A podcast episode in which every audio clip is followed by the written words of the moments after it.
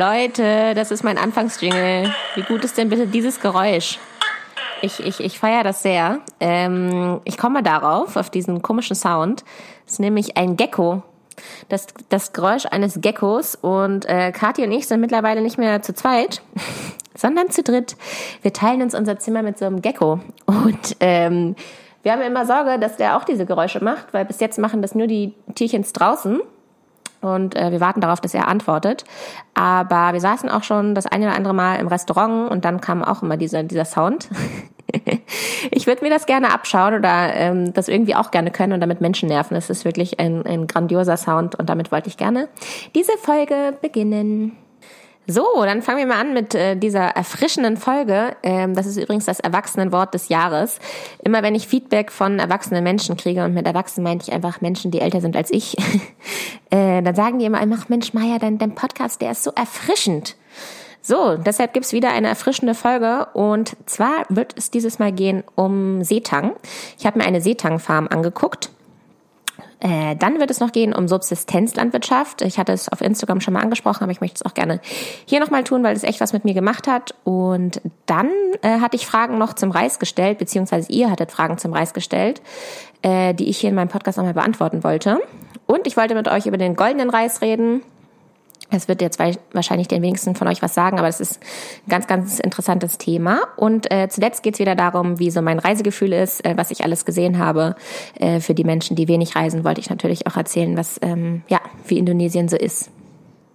Ich gucke mich übrigens die ganze Zeit um, deswegen schwankelt auch manchmal so der Ton, weil ich immer Ausschau nach diesem Gecko halte. Der springt nämlich auch manchmal einfach von den Wänden.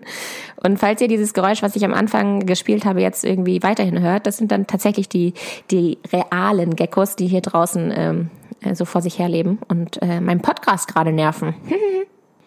Obwohl, ähm, ich merke gerade, ich habe doch lieber Bock erst zu quatschen, bevor ich dann äh, später zu dem Landwirtschaftsteil komme, wo ich meine Gehirnzellen für benutzen muss. Ich habe erstmal Bock, so vor mich her zu quatschen. Deshalb äh, mache ich jetzt erstmal mein Reisegefühl und was ich hier so erlebe und ähm, wie hier so das Reisen ist. Und als allererstes, was ich da berichten wollte, wir hatten in unserer letzten Unterkunft auf der Insel Nusa Lemboggen oder Lembongan oder wie man das auch immer sagt, äh, nur salziges Leitungswasser. Und das hört sich jetzt vielleicht gar nicht so crazy an, aber wenn man den ganzen Tag am Strand war und total salzig ist und die Haare auch so klamm sind und man sich so denkt, oh, jetzt mal so richtig schön duschen, dann hat man sich einfach mit Leitung, äh, mit Salzwasser geduscht. Also es hat schon mal gar nichts gebracht.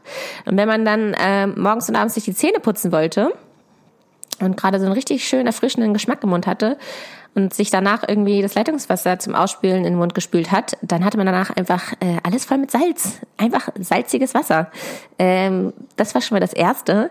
Und dann hatten wir die Unterkunft immer gebucht mit Frühstück zusammen. Das ist ganz oft so. Das ist dann immer meistens ein sehr einfaches Frühstück. Also wir hatten immer ähm, Pancakes mit Bananenscheibchen mit drin. Und dazu gab es immer einen Kaffee. Und dieser Kaffee, liebe Peoples, wurde auch mit Salzwasser gekocht. Und Kathi und ich haben uns da Zucker reingehauen wie nichts Gutes und ähm, sind diesen Geschmack einfach nicht losgeworden und dachten uns so, was stimmt denn mit diesem Kaffee nicht? Äh, weil er so diesen salzigen Geschmack hat und dann irgendwann ist uns es eingefallen, dass äh, die ja wahrscheinlich auch den, den Kaffee mit Salzwasser kochen. Also total crazy. Das ist jetzt, glaube ich, nicht das direkte Salzwasser, sondern es wird, glaube ich, noch gemixt aber es hat auf jeden Fall einen sehr, sehr salzigen Geschmack und ähm, Kathi und ich fanden es auf jeden Fall immer richtig lustig, wenn wir das vergessen hatten und dann wieder jeden Morgen mit diesem Salzmund aus dem Bad gekommen sind und uns so dachten, bäh. ich wollte eigentlich einen erfrischenden Geschmack haben und jetzt habe ich wieder Salz im Mund. Ähm, ja, sehr herrlich. Als weiteren Punkt fand ich noch erzählenswert. Ich hatte mir zu Anfangs meiner Podcast-Folgen ja die Zeit genommen, um äh, euch zu erzählen, wie sinnlos ich Backpacks finde, also diese äh, Koffer, die man sich so aufschnallen kann. Und ich bin ja mit einem Hardcase-Koffer unterwegs. Äh, Kathi nicht. Kathi hat tatsächlich so einen, wo sie alles ganz ordentlich mit Tüten reinquetscht und alles ganz ordentlich abwiegt äh, und weiß, wie schwer der ist und kann ihn zu jeder Zeit überall anheben. Ich dagegen habe einen 21 Kilo schweren äh, Hardcase-Koffer und hatte jetzt zum ersten Mal die Situation, wo ich gerne ein Backpack gehabt hätte. Denn wir sind tatsächlich mit einem Schiff zur Insel äh, geschippert und das Schiff hat nirgends angelegt, sondern es hat quasi im Meer angehalten. Man muss die letzten zehn Meter äh, zum Strand äh, durchs Wasser äh, laufen. Und äh, ja, also stand ich ja da auf einmal mit meinem Koffer im Wasser und äh, dann anschließend ja auch im Strand Sand. Und ähm, da habe ich gemerkt, okay, hier ist ein Backpack schon ganz praktisch, weil ich da echt wie so eine Stadt-Tusi äh, den ganzen Sand aufgeschoben habe, weil ich ja 21 Kilo auch äh, nur schwer tragen kann. und ähm, ich wollte nur sagen, im Zweifel, falls ihr es mal überlegt, so eine Reise zu machen, es gibt Pro- und Kontraseiten. Ich habe jetzt auch mal die Kontraseite gespürt und musste herzlich über mich selber lachen. Ja, wo wir jetzt schon so ein bisschen bei so einer Art Rückblick sind auf alte Folgen. Ähm, ich hatte ja in der letzten Folge danach gefragt, warum die Katzen denn alle so abgestümmelte äh, Schwänze haben und habe da eine Antwort bekommen und zwar von Kati. Ich liebe ja Rückmeldung von meinen von meinen Zuhörern. Und diesmal hat mir Kati darauf geantwortet. Und ähm, sie hat herausgefunden, dass das einfach eine sozusagen Gen ein Gentrend ist auf den Inseln und dass irgendeine Katze einmal hatte und da sich diese da alle untereinander irgendwie vermehren hat sich das so entwickelt, dass Katzen da kurze Stimmelschwänze haben. Und das hat mich irgendwie sehr beruhigt, weil ich dachte mir, mein Gott, jetzt sind hier so viele äh, Straßenkatzen, aber es fühlt sich trotzdem irgendjemand dafür verantwortlich, den einmal im jungen Alter den äh, Schwanz abzuschneiden in der Mitte. Und so war ich ganz äh, beruhigt, dass das tatsächlich einfach ein, ja, man kann Genfehler sagen oder Gentrend. Das fand ich sehr interessant. Als nächsten Punkt habe ich einen sehr, sehr äh, für mich belastenden Punkt, und zwar nämlich das Handeln. Also hier wird ja alles gehandelt, hier steht nirgendwo ein Preis dran, selbst beim Wasser im Kiosk nicht. Man muss immer nachfragen, wie teuer irgendwas ist. Und ähm, ich persönlich möchte einfach die Menschen hier nicht abziehen, weil die so wenig haben und äh, ich ja anscheinend viel mehr habe als die. Aber ich möchte auch selber nicht abgezogen werden. Und das ist irgendwie total schwierig, da einen guten Weg zu finden, weil ich so gar nicht verhandeln kann und mir das immer total unangenehm ist, den Preis zu drücken. Und hier Rezensionskarte hat herausgefunden, dass man eigentlich immer die Hälfte des Preises sagt. Also wenn die jetzt sagen, es kostet äh, 100.000 Rupien, dann sind das 50.000 Rupien. Und das fühlt sich in dem Moment immer so schlecht an, ähm, diesen Preis so mega runterzudampen. Und deswegen, I need help. Ich brauche hier irgendeinen Bösewicht, der mit mir losgeht und äh, mir alle Mupfel, also Muschelketten äh, kauft, die ich haben will, wo ich einfach mich nicht traue, das ähm, runterzuhandeln. Ja, und bei Ketten und sowas ist es ja alles etwas, was ich eigentlich gar nicht wirklich brauche. Aber zum Beispiel auch bei den Überfahrten von Insel zu Insel, da gibt es auch keinen normalen Preis, sondern die sagen einem dann irgendeinen Preis und den muss man dann verhandeln. Und das kann ja auf der einen Seite gut sein, weil am Anfang denkt man sich so, boah, ist das teuer, das kann ich mir nicht leisten. Äh, normal würde man ja dann einfach weggehen. Und hier kann man aber den, bis zu dem Preis, wo man es wirklich noch irgendwie hinkriegen würde, runterverhandeln. Es hat also auch was Gutes zu verhandeln. Und ich finde auch, man hat ein richtig cooles Gefühl, wenn man irgendwie einen guten Deal hatte. Und denen macht das auch ein bisschen Spaß. Ich meine, die machen das den ganzen Tag. Und da ist auch mal vielleicht ein schlechter Deal dabei und mal ein guter. Und ich glaube, mit mir hatten sie ziemlich viele gute. Und jetzt gegen Ende werden Kathi und ich immer bisschen besser, aber ähm, das fühlt sich ja nicht gut an. Man muss das echt wieder lernen. Handeln. So, ähm, weiterhin sehr.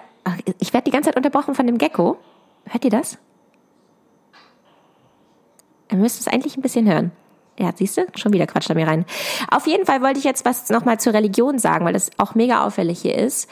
Und zwar sind die, wir sind wieder zurück auf Bali, die Menschen hier hinduistisch. Ich glaube, ich habe das schon mal erwähnt.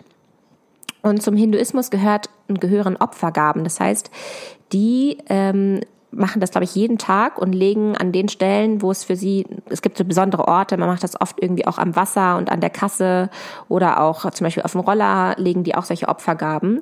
Und vor allem auch auf jedem landwirtschaftlichen Feld, also auf den Reisterrassen, gibt's auch immer eine Stelle, wo die äh, ihren Göttern eine Opfergabe geben. Und das sind so selbstgeflochtene, das muss man auch, glaube ich, ähm, lernt man hier ähm, so selbstgeflochtene Körbchen aus Palmenblättern und ähm, da legen die dann Blumen rein oder auch mal einen salzigen Cracker. Ich habe da auch schon mal eine Zigarette drin gesehen. Ähm, genau, die geben quasi etwas und hoffen dafür auf, äh, zum Beispiel in der Ernte, hoffen die dann auf eine äh, sehr gute Ernte. Das finde ich irgendwie total schön. Und auch zu dieser Religion gehört, dass sie ähm, das Gesicht nicht verlieren wollen. Das heißt, äh, eigentlich regen sich diese Menschen hier nie auf, weil das würde nämlich heißen, dass sie ihr Gesicht verlieren. Und äh, so habe ich immer das Gefühl, ist hier alles mega harmonisch. Ähm, Und das finde ich irgendwie sehr beeindruckend. Also ich fühle mich hier richtig wohl und die Menschen sind alle sehr, sehr freundlich und offen und ähm, helfen einem immer. Also mir ist zum Beispiel, ich habe mir ein Fahrrad geliehen, da ist mir mal die Kette rausgesprungen und ich hätte das auch irgendwie selber hingekriegt, aber dann hat, hat das hier ein, eine, Einheimischer gesehen und der ist dann direkt zu mir gekommen und hat mich da von meinem Fahrrad weggestupst und meinte, er macht das eben. Und dann meinte ich so, nee, nee, ich krieg das schon hin, ich krieg das schon hin. Und dann meinte er so, nee, dann machst du dir doch deine Hände dreckig. Und das fand ich irgendwie total, ähm, ja, herzlich und nett. Das ist ganz oft so, dass die ja, dass die ähm, hier zu den Reisenden mega lieb sind. Also man, egal wo man lang geht, man wird immer angesprochen. Hey, how are you? Wie geht's dir? Äh, ich wünsche dir einen schönen Tag. Ähm, es ist unglaublich. Ich, man fühlt sich hier richtig willkommen. Ich habe das Gefühl, die haben sich das zur allgemeinen Aufgabe gemacht, dass die Urlauber sich hier wohlfühlen und äh, jeder auch nochmal wiederkommen möchte. So, und das war auch eigentlich schon die perfekte Überleitung zu den landwirtschaftlichen Themen. Denn ich wollte mit euch über die Insel Nusa Lembongan sprechen und da gab es ähm, die Seetangproduktion. Also da gibt es eine Seetangfarm. Und neben der Seetangfarm gibt es sonst nur noch die Subsistenzlandwirtschaft, also Menschen, die sich da von ihren eigenen Produkten ernähren. Und ansonsten lebt diese komplette Insel von Tourismus. Also die sind davon schon sehr abhängig, dass Menschen dahin kommen, um zu reisen. Und äh, deshalb haben die das auch, glaube ich, sich so als allgemeine Aufgabe gemacht, dass sich hier alle wohlfühlen. Und genau, fangen wir mal an mit der Seetangfarm. Ja, Peoples, also ich bin ja der absolute Seetang-Fan. Ich wusste es vorher auch nicht, aber Seetang ist ja the shit. Und äh, deshalb werde ich auch, wenn ich nach meiner Weltreise nach Hause komme, Seetang-Farmer. Ich werde ans Meer ziehen, mir so einen Strohhut aufsetzen und Seetang produzieren. Denn was man damit alles machen kann, ich bin hinten übergefallen und ähm, ja, ich bin jetzt hier richtiger Fan und ich will, will euch damit auch anstecken.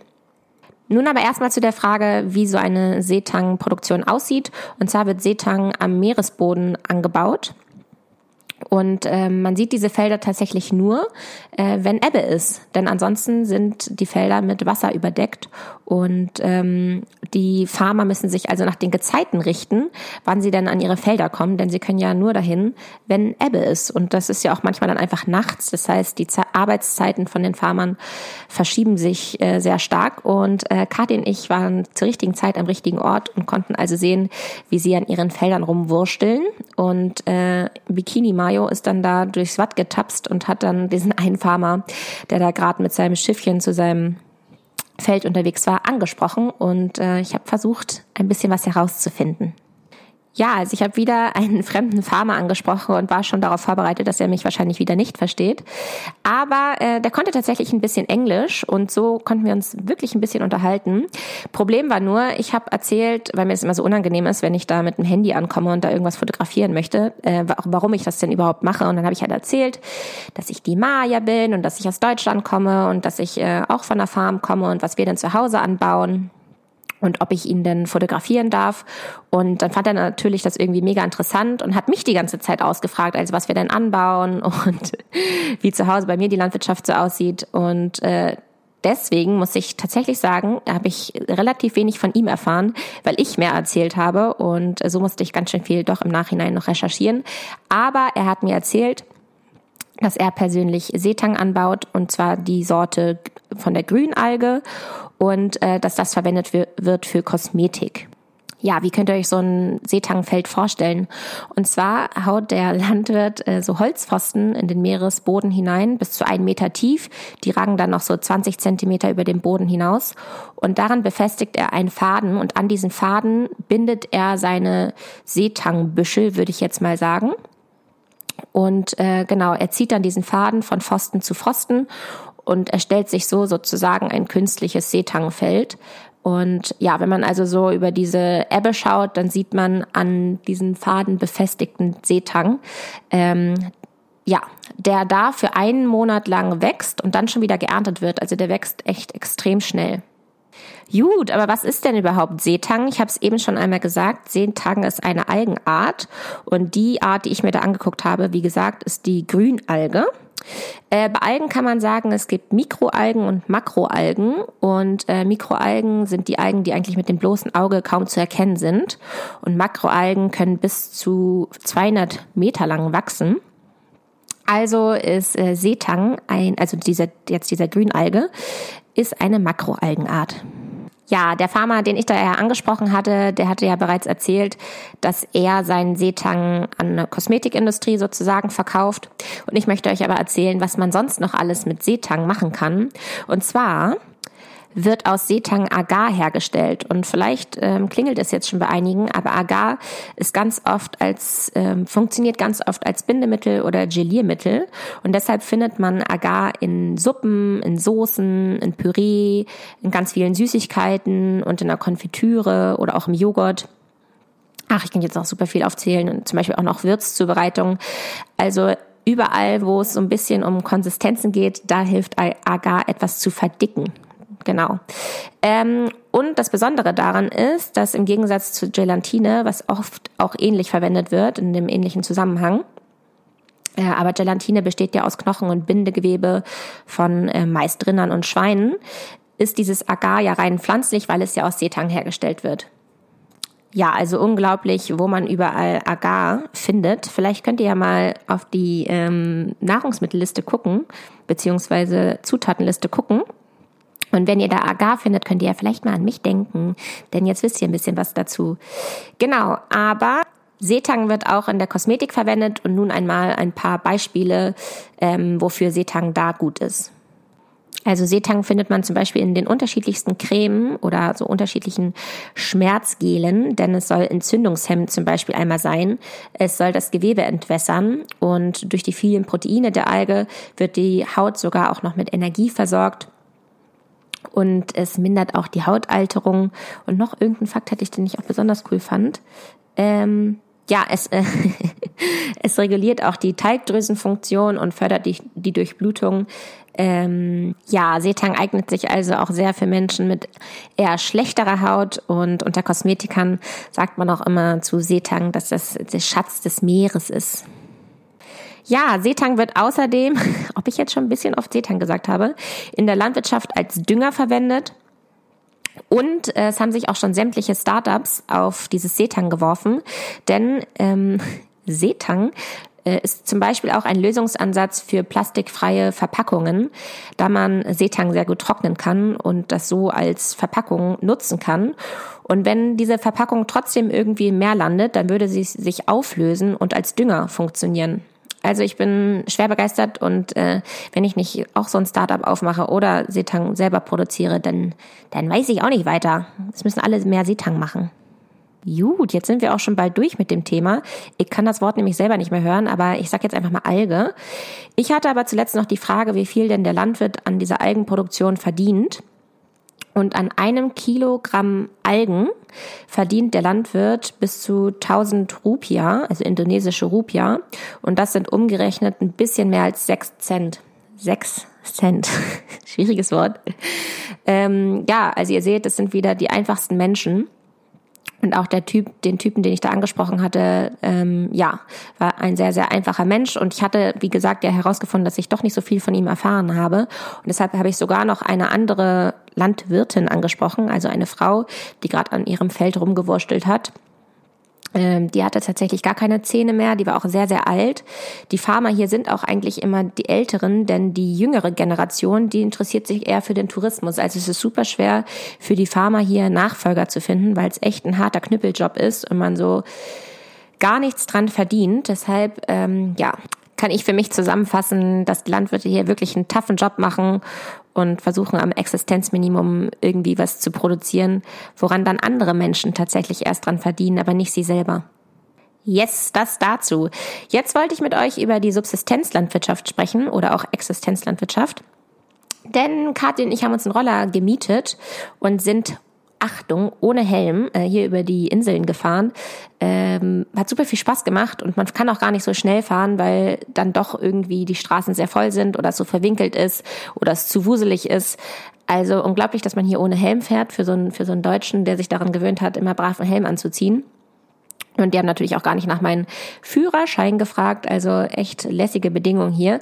Wir sind auf jeden Fall durchs Land gecruised und es war ein sehr, sehr heißer Tag. Äh, wir haben geschwitzt und die Luft stand und dann fängt es auch oftmals an, sehr zu stinken, denn die ähm, Local Peoples hier, die Leute, die hier wohnen, Die machen ganz oft den Boden nass, damit es nicht so staubt.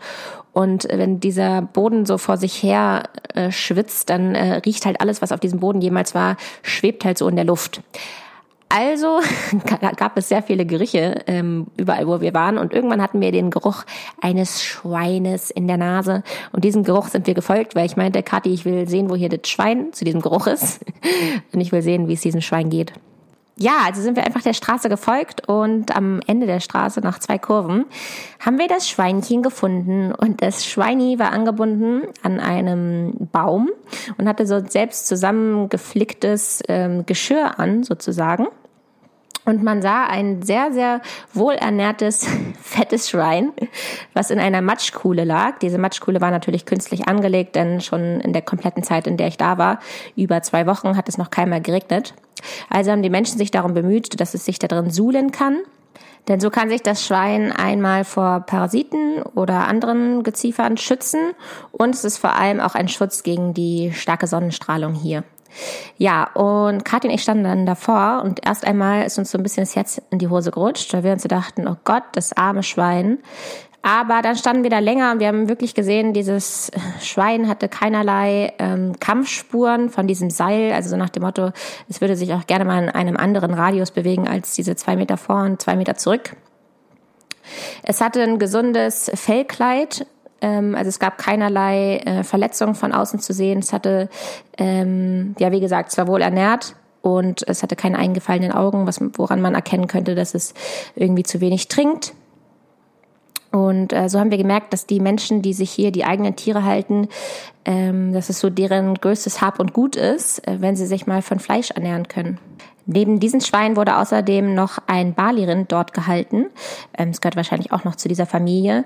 Das war ebenfalls angebunden, diesmal aber durch die Nase gab es da so eine Schnur. Ähm, und dieses Rind lag auch gerade auf dem Boden, war ebenfalls sehr, sehr gesund von den äußerlichen Erscheinungen.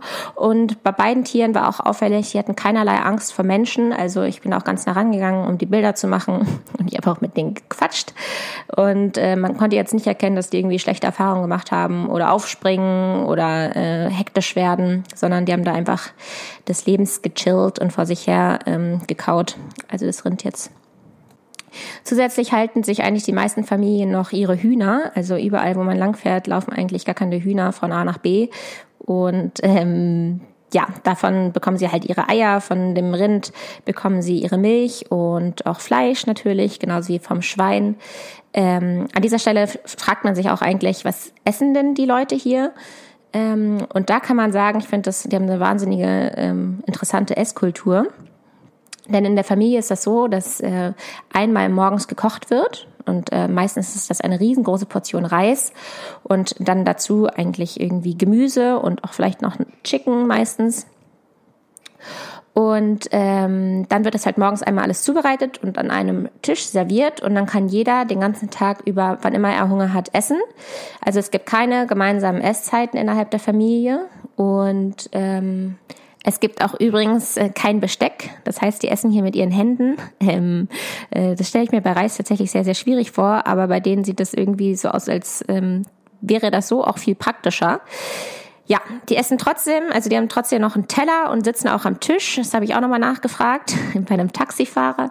Da habe ich gefragt, ob die denn da alle auf dem Boden sitzen oder wie ich mir das vorstellen darf. Und genau, da meinte er so, nee, nee, die sitzen schon am Tisch, aber halt einzeln und dafür mehrmals am Tag und eigentlich ist auch der komplette Tag, äh, es unterscheidet sich nicht das Essen. Das Frühstück ist genau das gleiche wie das Abendbrot.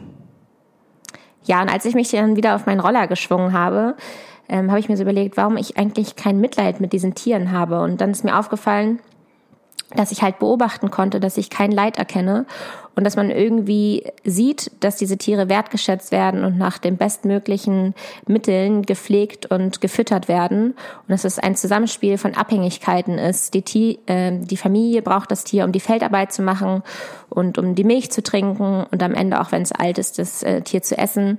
Und das Tier braucht den Menschen, um gefüttert und gepflegt zu werden. Und äh, ja, ich fand es schön, das einmal zu beobachten und ähm, zu sehen, wie wertvoll doch Fleisch sein kann für Familien und wie besonders das sein kann, wenn man mal Fleisch isst. So, gut, das dazu. Kommen wir zum letzten landwirtschaftlichen Themenblock und zwar Reis. Ähm, ihr hattet mir ein paar Fragen geschickt und äh, dazu wollte ich einmal antworten. Einmal kam die Frage, ob denn Pflanzenschutzmittel verwendet werden.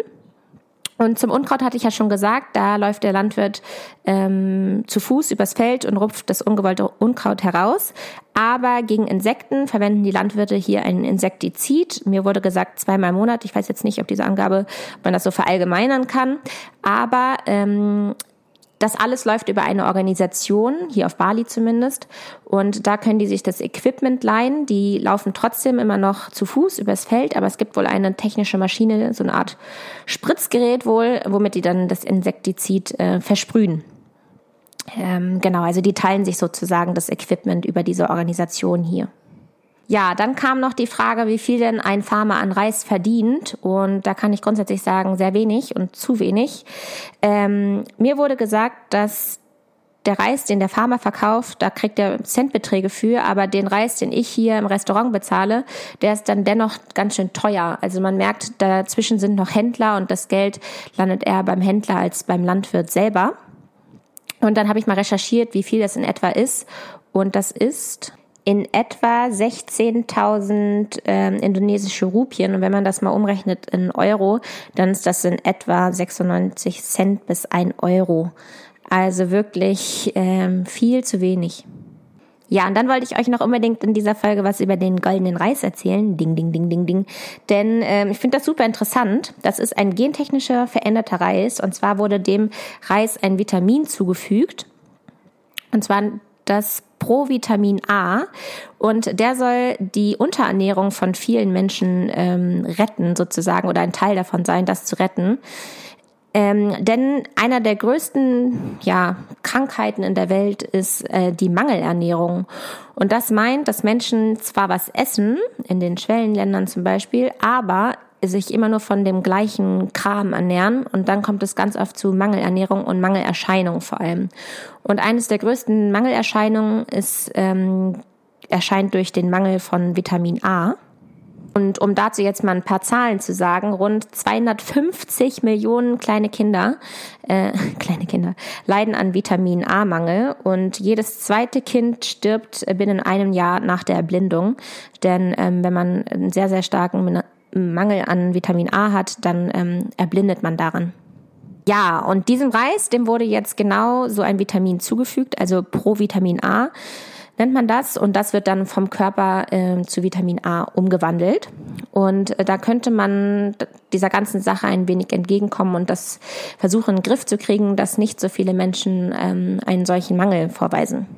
Ja, an diesem goldenen Reis wird mittlerweile schon seit 20 Jahren geforscht. Ähm, und es gibt immer noch ähm, zu viele Gegenstimmen, die sich dagegen wehren, dass man diesen Reis ähm, sozusagen richtig anbaut und nicht nur auf Feldversuchen.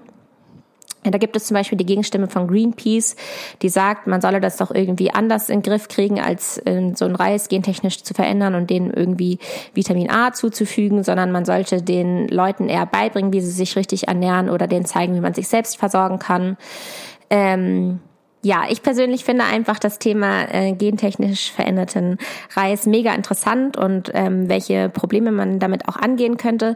Ich wollte das einfach mal aufmachen und vielleicht interessiert ihr euch ja auch dafür, dann könnt ihr euch vielleicht selbst einmal reinlesen. Ähm, genau, aber es gibt diesen goldenen Reis und ich, ich finde es richtig interessant.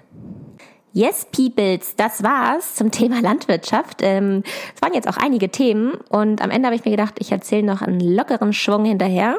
Und zwar ähm, Männer versus Frauen, fand ich zu lustig. Meine Mami schickt mir wirklich schon seit einigen Wochen, ich bin ja schon so lange unterwegs, auf jeden Fall seit letzter Woche, äh, schickt sie mir Zeitungsartikel, in denen schon mal drin steht, wo, wann, welcher Erdbeben auf den Philippinen stattfindet weil sie weiß, dass ich als nächstes auf die Philippinen fliege. Und außerdem hat sie sich auch in der Wetter-App schon eingestellt, äh, wo ich mich denn gerade befinde und wie viel Grad hier gerade sind und wie hier die Sonneneinstrahlungen sind. Und ich kriege immer fast täglich eine kleine Warnung, ähm, dass ich mich eincremen soll, da es doch so viel Sonne hier gibt. Also meine Mami ist zu 90 Prozent ähm, mit dabei quasi und, und ist... Äh, merkt genau, was ich hier so mache. Und mein Daddy dagegen, liebe Peoples, Der ruft mich um drei Uhr mitten in der Nacht an, weil er gerade irgendwas sucht, was ich zuletzt verwendet hatte. Und äh, hat natürlich überhaupt nicht auf dem Schirm gehabt, dass es hier auch eine Zeitverschiebung gibt. ja, und dann ruft er einfach mal seine Tochter an um drei Uhr und will mal wissen, wo irgendwas rumliegt. Fand ich zu schön, den Unterschied. Mamilein und Papilein. Ach ja, oh mein Gott, beinahe hätte ich es vergessen. Jetzt kommt ja noch meine Lieblingsstelle und zwar wünsche ich mir wieder was. Ähm, das ist mittlerweile echt schwierig, weil ich versuche mir ja auch immer was zu wünschen, was mit Landwirtschaft zu tun hat. Dabei habe ich ja noch so viel mehr Wünsche, ähm, aber ich versuche das immer an die Landwirtschaft zu koppeln. Also dieses Mal wünsche ich mir, obwohl ich ja selbst eine Agrarweltreise mache, schaffe ich es nicht, alle Länder selber zu bereisen. aber ich bekomme ja auch mit über Social Media, dass äh, auch andere Menschen Urlaub machen und äh, genau, wie ich mal was anderes sehen, als äh, zu Hause zu Hause zu sein. Und da wünsche ich mir, dass ihr euch neben den Sehenswürdigkeiten, die man sich ja sowieso irgendwie anguckt, also kulturelles und geschichtliches, dass ihr euch auch vielleicht damit beschäftigen könnt, was äh, dort in der Landwirtschaft so abgeht, was da produziert wird ich finde es generell äh, so lustig, dass wie man sich wie man Länder bereist, also dass man sich eigentlich immer nur die Sehenswürdigkeiten anguckt und dann weiß, was man da zu tun hat und sich aber eigentlich nie damit auseinandersetzt, was denn da so landwirtschaftlich passiert. Deswegen wollte ich den Fokus einmal darauf richten. Und äh, vielleicht könnt ihr mich, ihr müsst mich nicht verlinken oder das irgendwie in eure Story packen, aber vielleicht könnt ihr mir eine Nachricht schreiben, wo ihr denn zuletzt im Urlaub wart oder wo ihr vielleicht auch jetzt bald seid. Und dann könnt ihr mir schreiben, was es da für Landwirtschaft gibt. Und äh, die spannendste Geschichte, die werde ich vielleicht in einer meiner folgenden Folgen ähm, veröffentlichen. Da würde ich mich riesig freuen. Ja, ihr lieben Menschen, ich glaube, das war es jetzt schon wieder mit meinem Podcast. Ich habe im Gefühl, dass es ein, äh, mit dieser Folge, nicht mit meinem Podcast, dass es eine sehr, sehr lange Folge war. Aber da gab es ja auch einiges zu erzählen. Und jetzt wollte ich noch einmal sagen, nächste Woche wird wirklich mega spannend, auch für mich. Denn ich bin jetzt hier die nächsten fünf Tage alleine, weil Kathi mich verlassen wird. Und äh, dann geht's auf die Philippinen und da werde ich ja bei einer einheimischen Familie leben die ihre eigenen Schweine und äh, was hält sie noch? Eigenen Schweine auf jeden Fall hält und ihr eigenes Gemüse anbaut.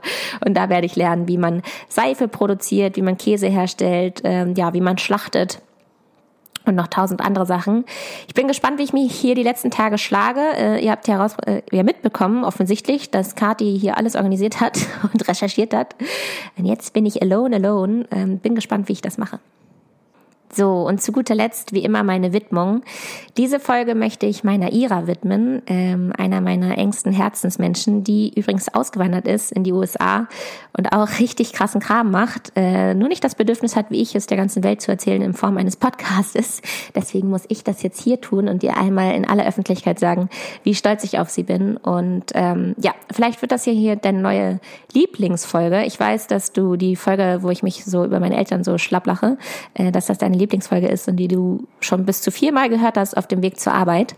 Vielleicht wird es jetzt ja diese Folge und ich hab dich lieb und widme dir diese Folge.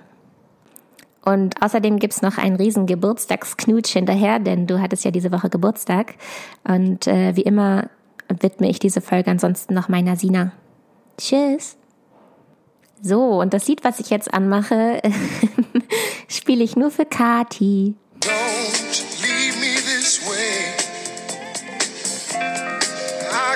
Survive, can't stay alive without your love. Don't leave me this way. No, I can't exist. I'll surely